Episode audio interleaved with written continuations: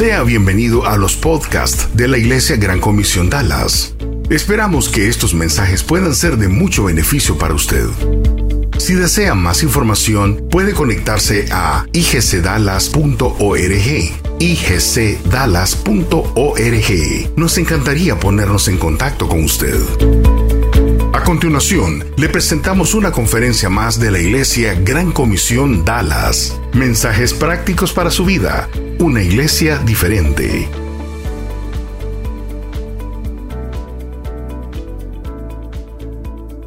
Qué bueno que están acá. Gracias por estar acá. Bienvenidos también a los que nos sintonizan por nuestra transmisión. Qué bueno que nos están viendo. Gracias por eh, seguir, eh, estar con nosotros y aprender juntos de la palabra de Dios. Hoy vamos a, continuar con la serie.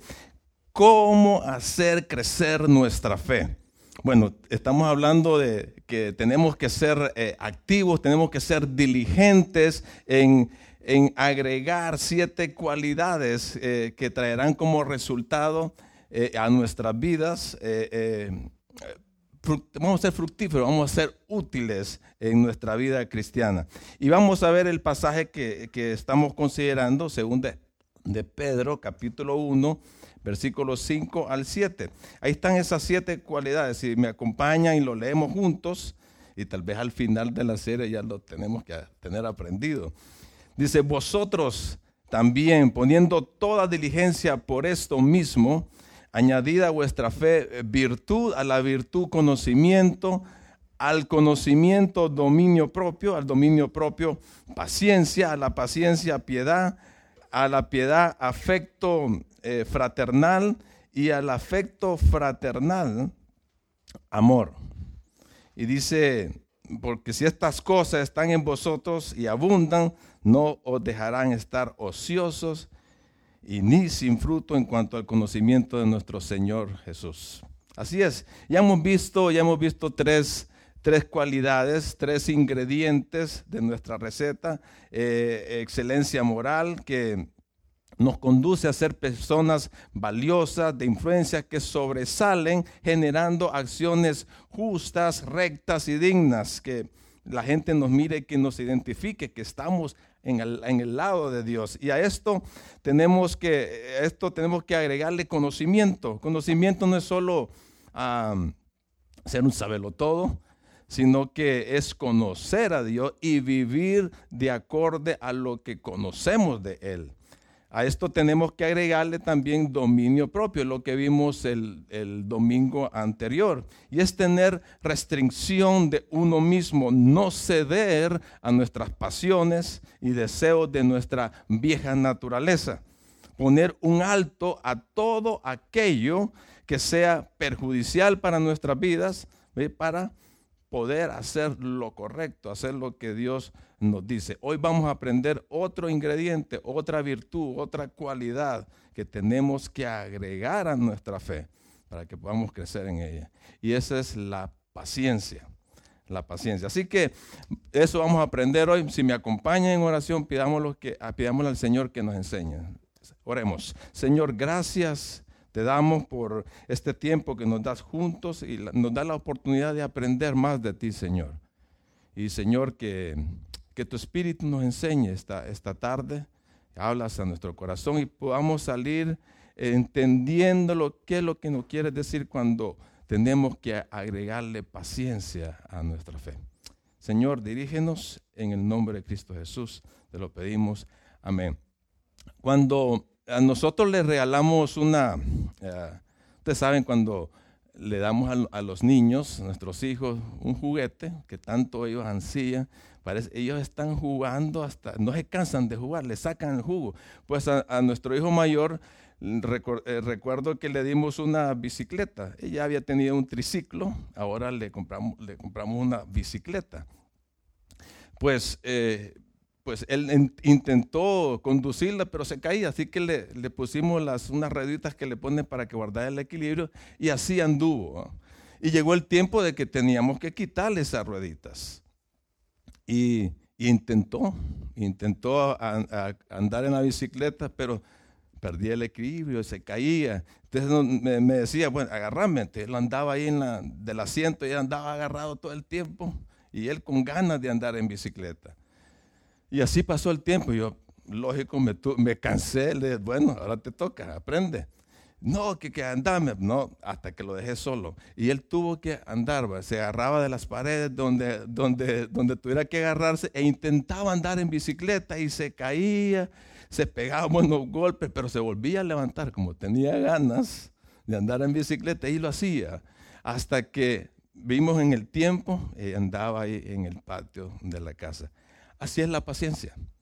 Así es la paciencia. De lo que vamos a hablar hoy. Si el dominio propio nos dice no cedas, la paciencia nos dice, hey, sigue luchando no te rindas, no te desanimes, no, tengas miedo, no te desesperes, no tires la toalla. Dijo ah, Albert Einstein, dijo, la vida es como conducir una bicicleta. Para mantener el equilibrio, debes seguir adelante, debes andar pedaleando.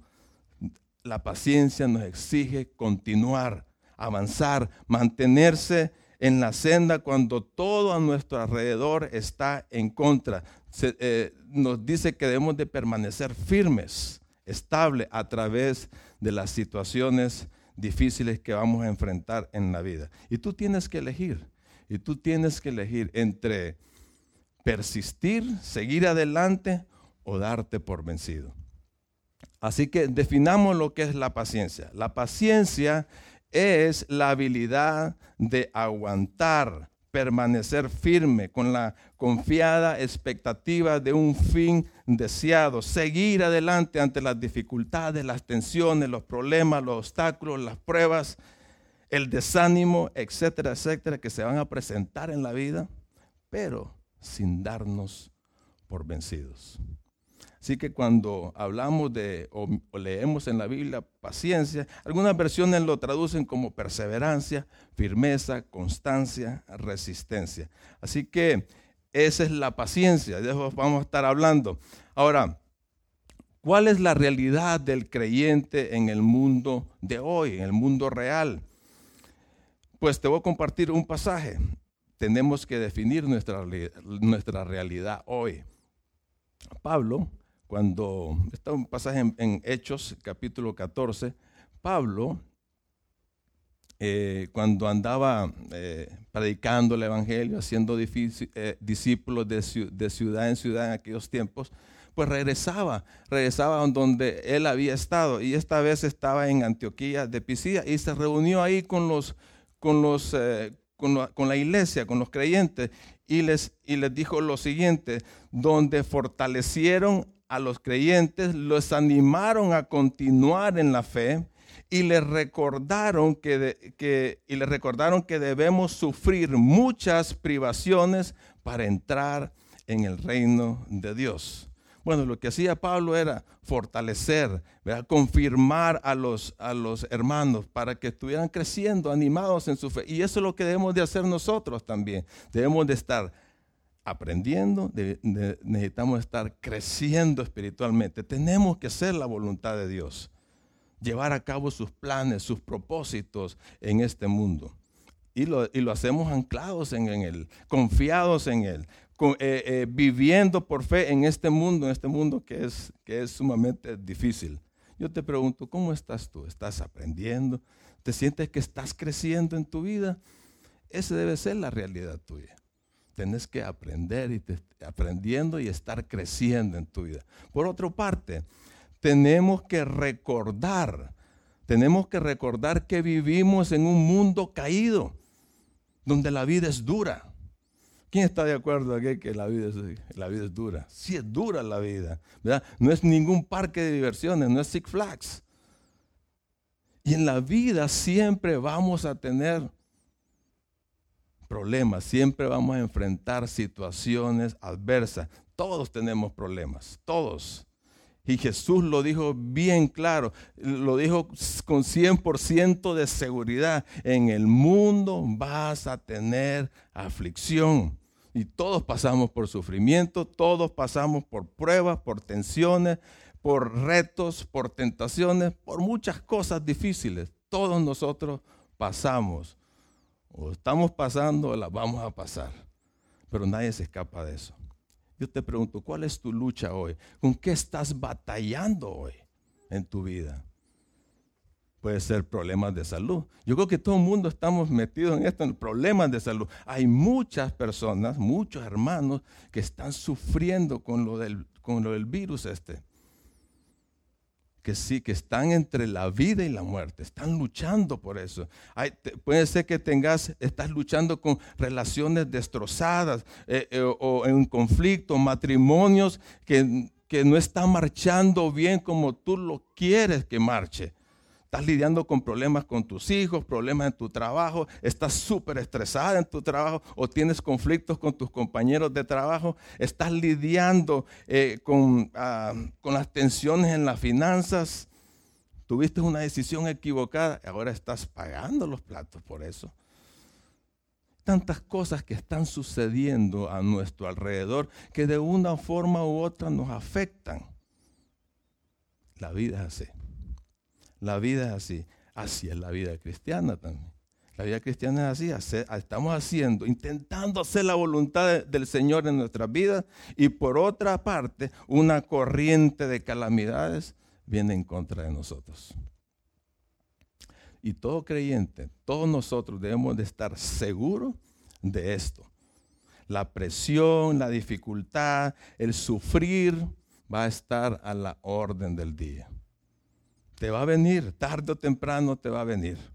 Las derrotas, los fracasos, los errores, el dolor, las frustraciones son inevitables. ¿Están, de acuerdo conmigo? Son inevitables.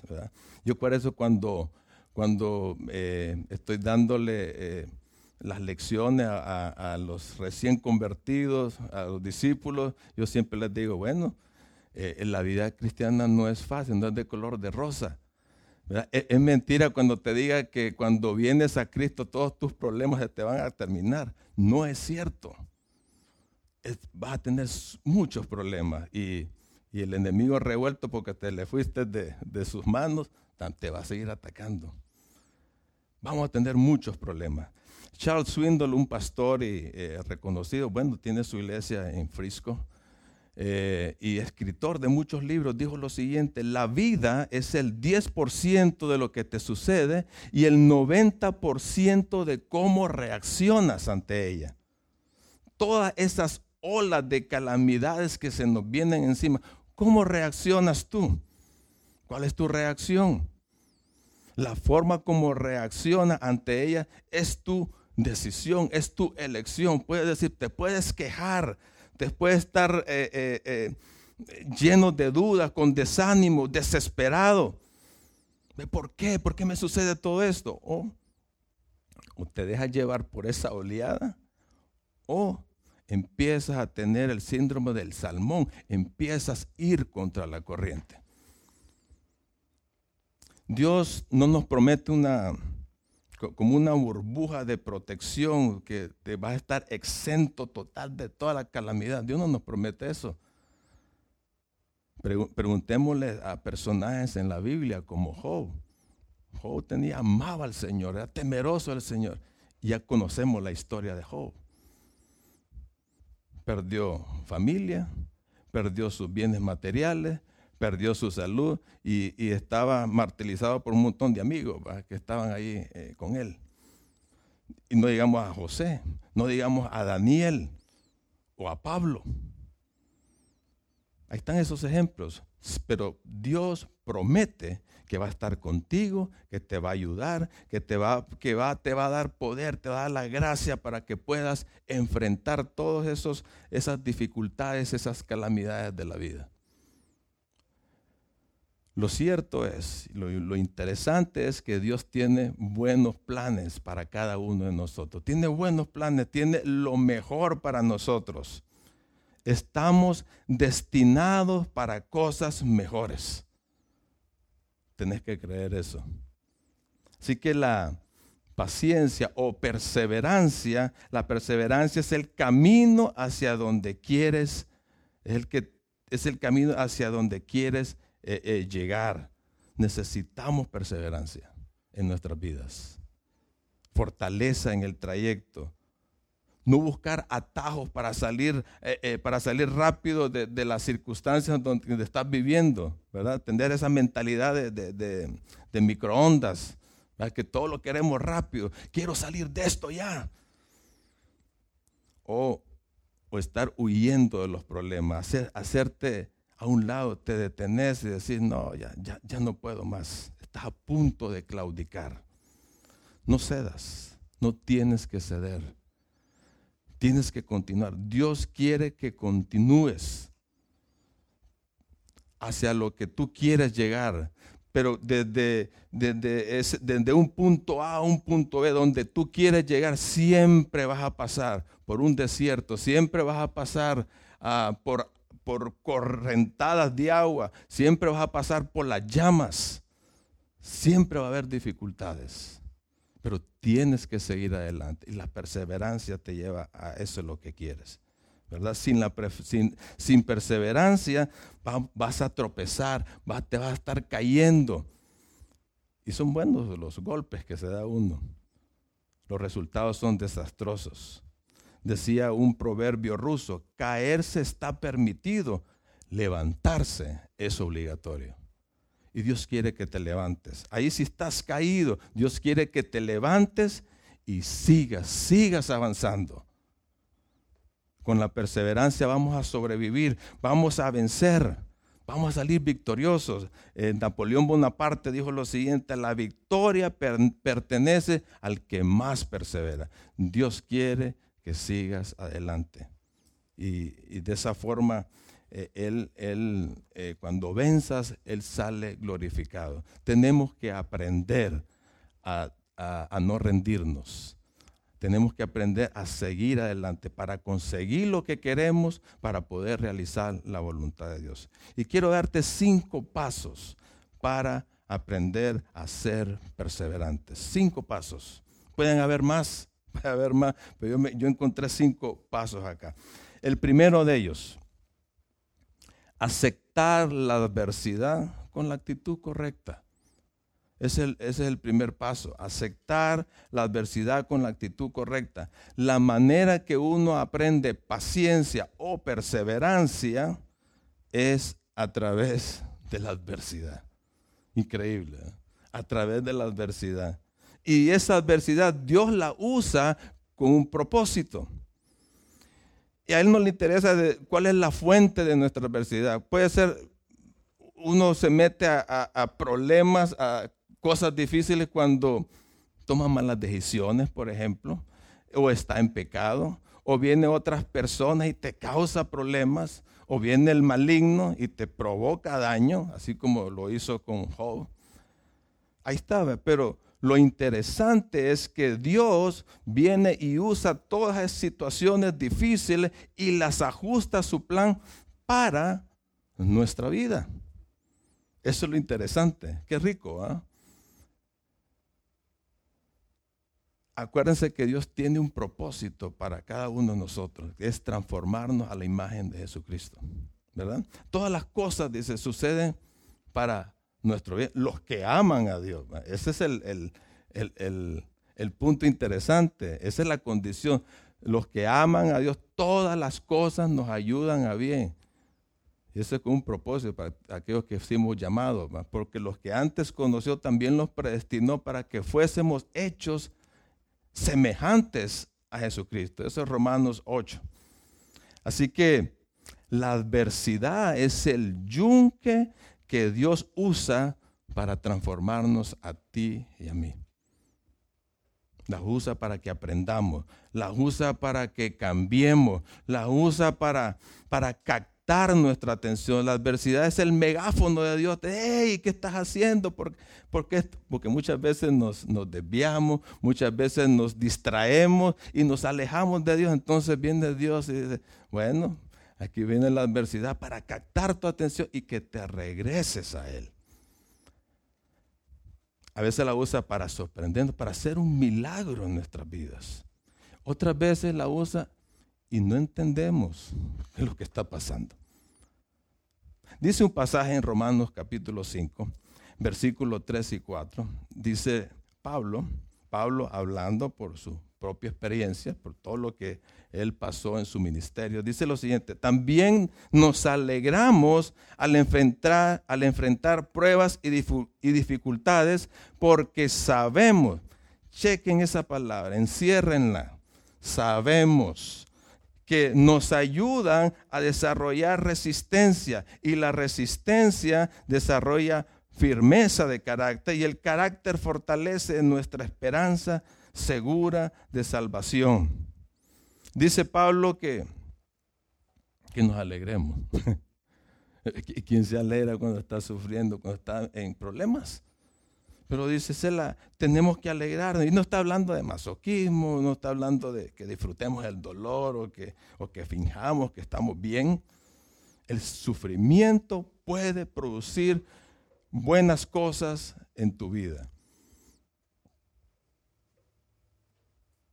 Detrás de la adversidad hay un propósito de parte de Dios. Y eso lo debemos de saber. Tenemos que tenerlo bien claro. Detrás de la adversidad hay un propósito de parte de Dios. Y eso debe cambiar de actitud. Tenemos que tener la actitud correcta en situaciones difíciles. Así que Pablo dice que debemos de alegrarnos ante los problemas porque tenemos esperanza y porque Dios está obrando en nuestra vida. Dios está en control de lo que nos está pasando. Dice que la adversidad nos ayuda a desarrollar qué? Paciencia, persistencia, perseverancia. Eso es lo que nos ayuda. O sea, la habilidad de, manejar bien la presión y seguir firme, seguir insistiendo, seguir adelante. Cuando atravesamos tiempos difíciles, sin darnos por vencidos, nuestro carácter y nuestra confianza se fortalecen.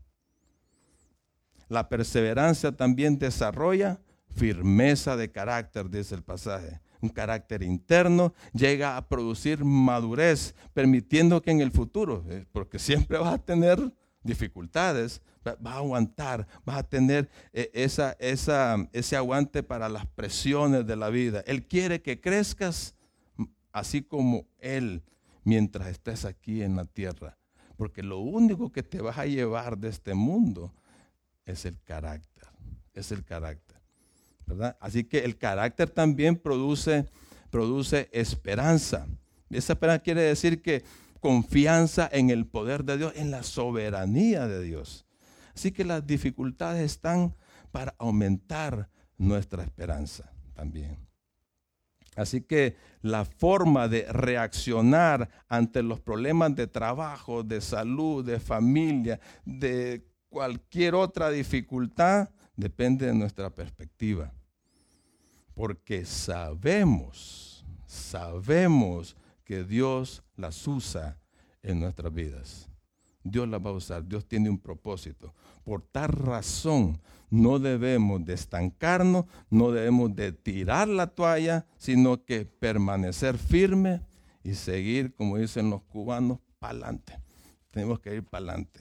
Número dos, rodéate de amigos que te ayuden a crecer Tenés que rodearte de amigos que te ayuden a crecer. Un pasaje que ya lo vimos un par de domingos anteriores, y estuvimos hablando de una serie de él, con este, este pasaje, Hebreos 12, versículo 1, dice lo siguiente, por lo tanto, ya que estamos rodeados por una enorme multitud de testigos de la vida de fe, quitémonos todo peso que nos impida correr, especialmente el pecado que tan fácilmente nos hace tropezar y corramos con perseverancia la carrera que Dios nos ha puesto por delante. Miremos la primera parte. Estamos rodeados por un enorme testigo de la vida de Fedes. Testigos, la palabra ahí clave es por lo tanto, porque está hablando de esos hombres que Dios usó, hombres de fe, los héroes de la fe del capítulo 11, testigos que hablaron con sus propias vidas que son un testimonio de perseverancia, de aguante, de fidelidad. Personas que pasaron por serias dificultades en su vida, pero no desistieron, siguieron adelante. Tenemos que aprender de ellos.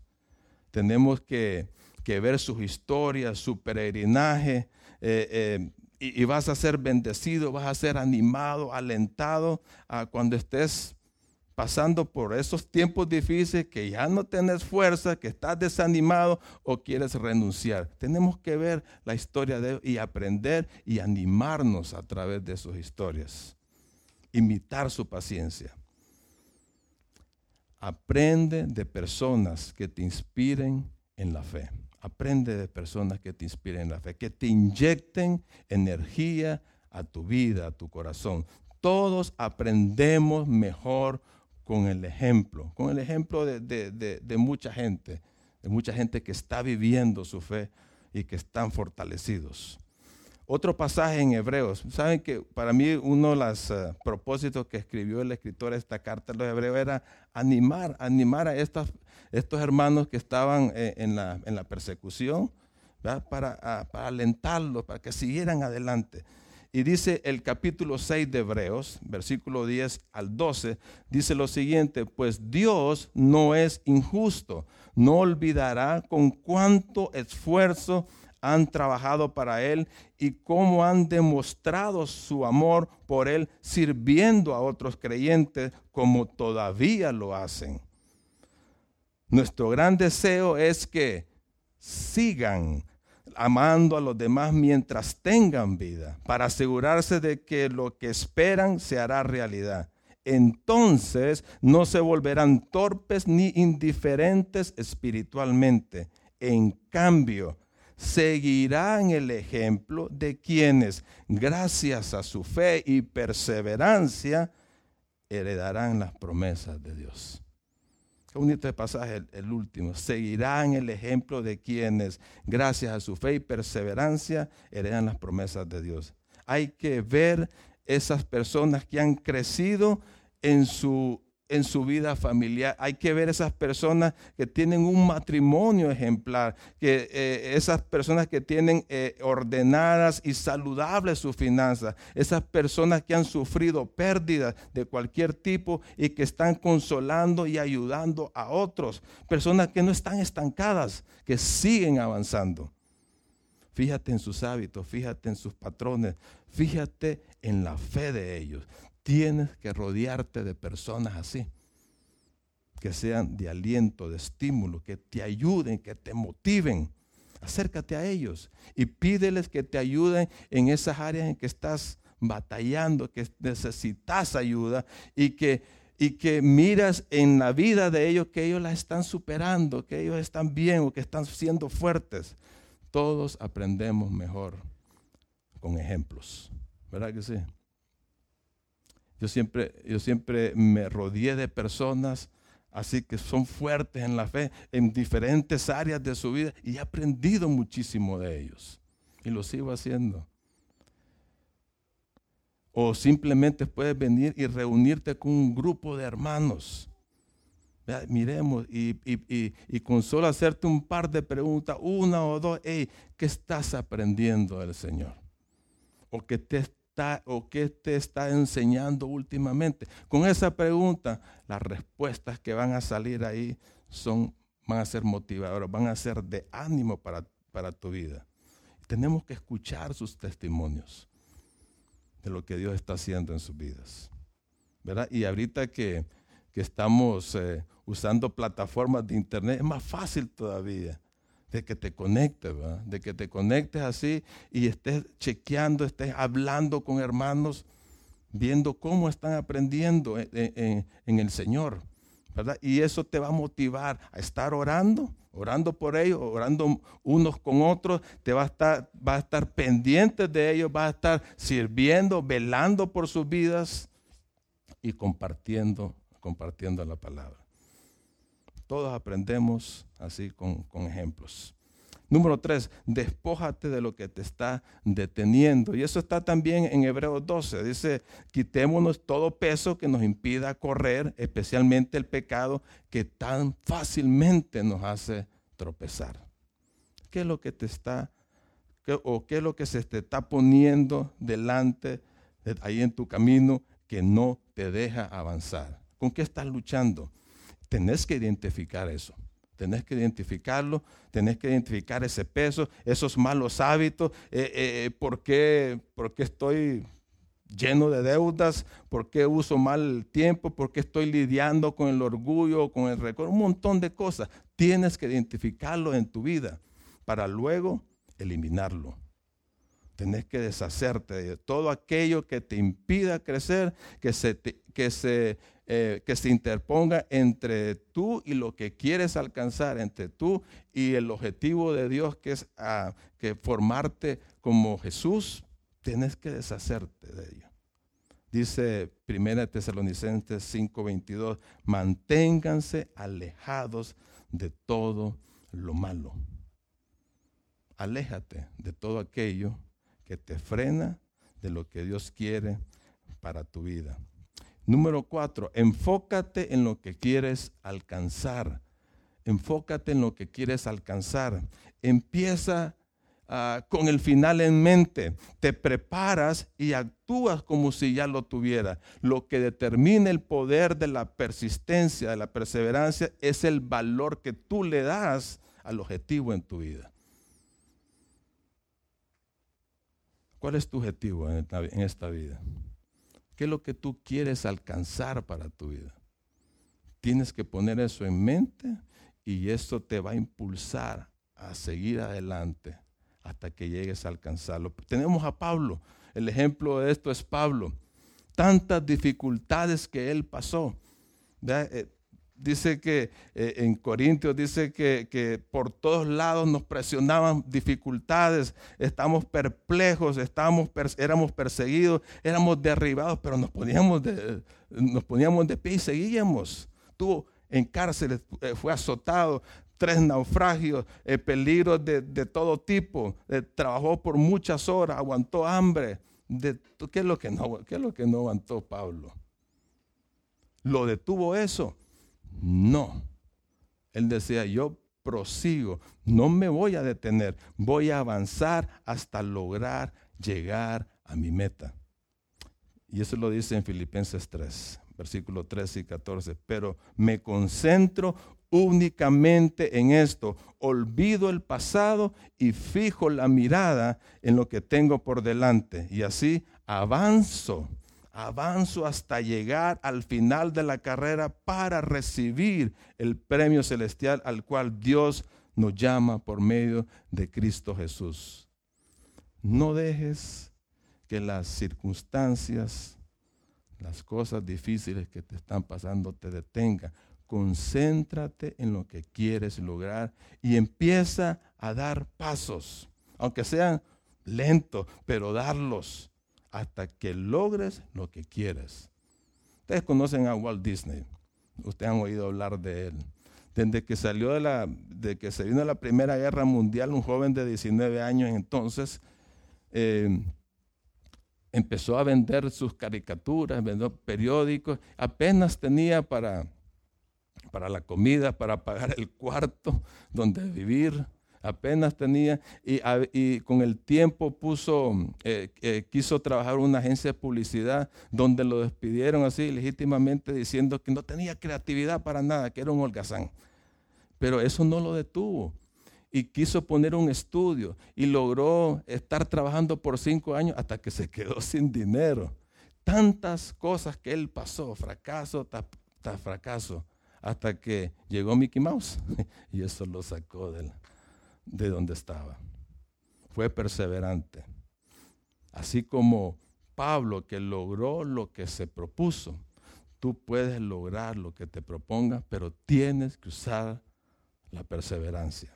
Pablo lo dijo así de la siguiente manera, he peleado la buena batalla, he terminado la carrera, he permanecido fiel, he permanecido firme, fui constante. Eso es lo que dice Pablo. así que la perseverancia nos lleva a lograr nuestras metas. Y por último, número cinco, depende de Dios. Depende de Dios. No trates, eh, como le decía, no trates de, de apresurar el paso, de adelantarte, de que las cosas lleguen a tu tiempo. Uno quiere que las cosas se hagan ya, ¿verdad? Pero tienes que aprender a esperar en Dios. El tipo de espera más difícil es esperar en Dios. Porque muchas veces nos sentimos que sentimos que Dios está tardando demasiado. No, no, sentido eso ustedes. Sentimos que Dios está tardando demasiado. ¿Y por qué no contesta mi oración? ¿Cuándo va a ser el milagro que yo necesito en esta situación en que estoy? ¿Cuándo va, va a cambiar eh, eh, eh, mi situación financiera o, los problemas de salud? Tantas cosas que estás esperando, que le has puesto, se las has dado a Él y estás esperando una respuesta. Es difícil esperar, es bien difícil esperar. Así en estos tiempos ¿va? Que todo es rápido pero es difícil. ¿Cuánto tiempo? ¿Cuánto tiempo se va a tardar? Pues el tiempo de Él. ¿va? A Dios no le rige un reloj o un calendario. Él sabe cuándo va a llegar. Y lo interesante es que nunca, nunca llega tarde. Nunca llega tarde, Él llega a tiempo. Las cosas se hacen y suceden en el tiempo de Dios, no en el nuestro. ¿verdad? Así es. ¿Y por qué tarda? ¿Y por qué tarda? ¿Por qué Dios dame lo que quiero? Lo quiero ya. El tiempo de Él es el mejor. El tiempo de Él es lo mejor. La Biblia habla mucho de esperar. Hay muchas, eh, nos enseña mucho. La espera muestra nuestra confianza en Dios y cuando confiamos en Él, a Él le agrada eso. ¿Cuántos años creen que esperó Noé? Para que lloviera? ¿Cuántos años? 120 años esperó. Pues muy paciente. ¿Cuántos años esperó Abraham para tener el hijo de la promesa? ¿Cuántos años esperó? 100 años. ¿Cuántos años esperó Moisés? Pasó 40 años haciendo, apacentando ovejitas y después otros 40 años guiando al pueblo a la tierra prometida. 80 años por todo. Wow. Bastante tiempo. Bastante tiempo para ser pacientes y perseverantes. Dios quiere que dependamos totalmente de Él, confiando y esperando su voluntad. Te pregunto, ¿qué es lo que estás esperando de Él hoy? ¿Cuánto tiempo llevas? Puedes decir, no, ya llevo tres años ya llevo cinco, no, no sucede nada. no te des por vencido. Sigue esperando. Sigue esperando que el tiempo de Dios es perfecto. Sigue orando por aquella persona que quieres que confíe en el Señor. Sigue orando para, para, tu trabajo. Sigue orando para, que, ah, para conseguir tu casa. Para que, eh, para, sigue orando para tu familia, por tu finanzas. Sigue, sigue y sigue orando. Dios tiene su tiempo y Él lo va a contestar. Dios tiene su tiempo perfecto para actuar. Miren lo que dice el Salmo 37, 7. Con esto cerramos. Quédate quieto en la presencia del Señor y espera con paciencia a que Él actúe. A que Él actúe. Así que dice, quédate quieto. No desesperes, no te inquietes, no, no, no te preocupes, no, no estés murmurando. Quieto, esperando en el tiempo del Señor. La perseverancia es la evidencia de nuestra confianza, de nuestra confianza en Él.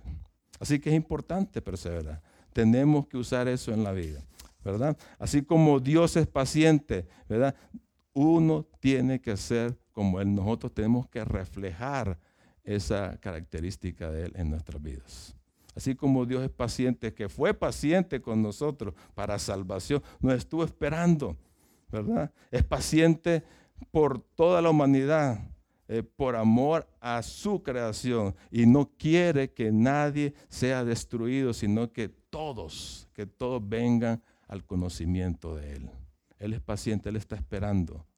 Por eso es que eh, eh, Dios en tiempo atrás envió a su Hijo Jesús para que muriera en una cruz y pagara todos los pecados de la humanidad, perdonándolos completamente y regalándole la vida eterna. Y Él está esperando que cada quien decida aceptar ese regalo de salvación. Vamos, vamos a orar, vamos a orar. Señor, te damos gracias. Gracias, Padre, por esta cualidad que es tuya, que es, es de tu naturaleza, Señor. Gracias. Y Señor, queremos reflejarla nosotros. Señor. Ayúdanos, ayúdanos a, ser pacientes, a ser perseverantes, Señor. Sabemos que, que, es a través de tu Espíritu que lo podemos lograr. Es ser guiados, eh, es ser controlados por tu Espíritu que podemos ser pacientes. Señora, ayúdanos a entender, Señor, que en las, en las tribulaciones, en las situaciones difíciles, tú estás ahí y tú las pones con un propósito, Señor.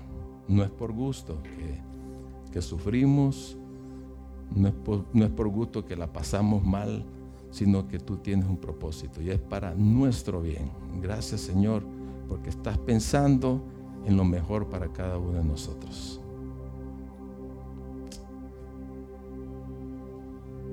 Gracias, Señor, eh, por tu misericordia, por este tiempo que nos has regalado aquí, Señor. Gracias por enseñarnos de tu palabra. En el nombre de Cristo Jesús. Amén.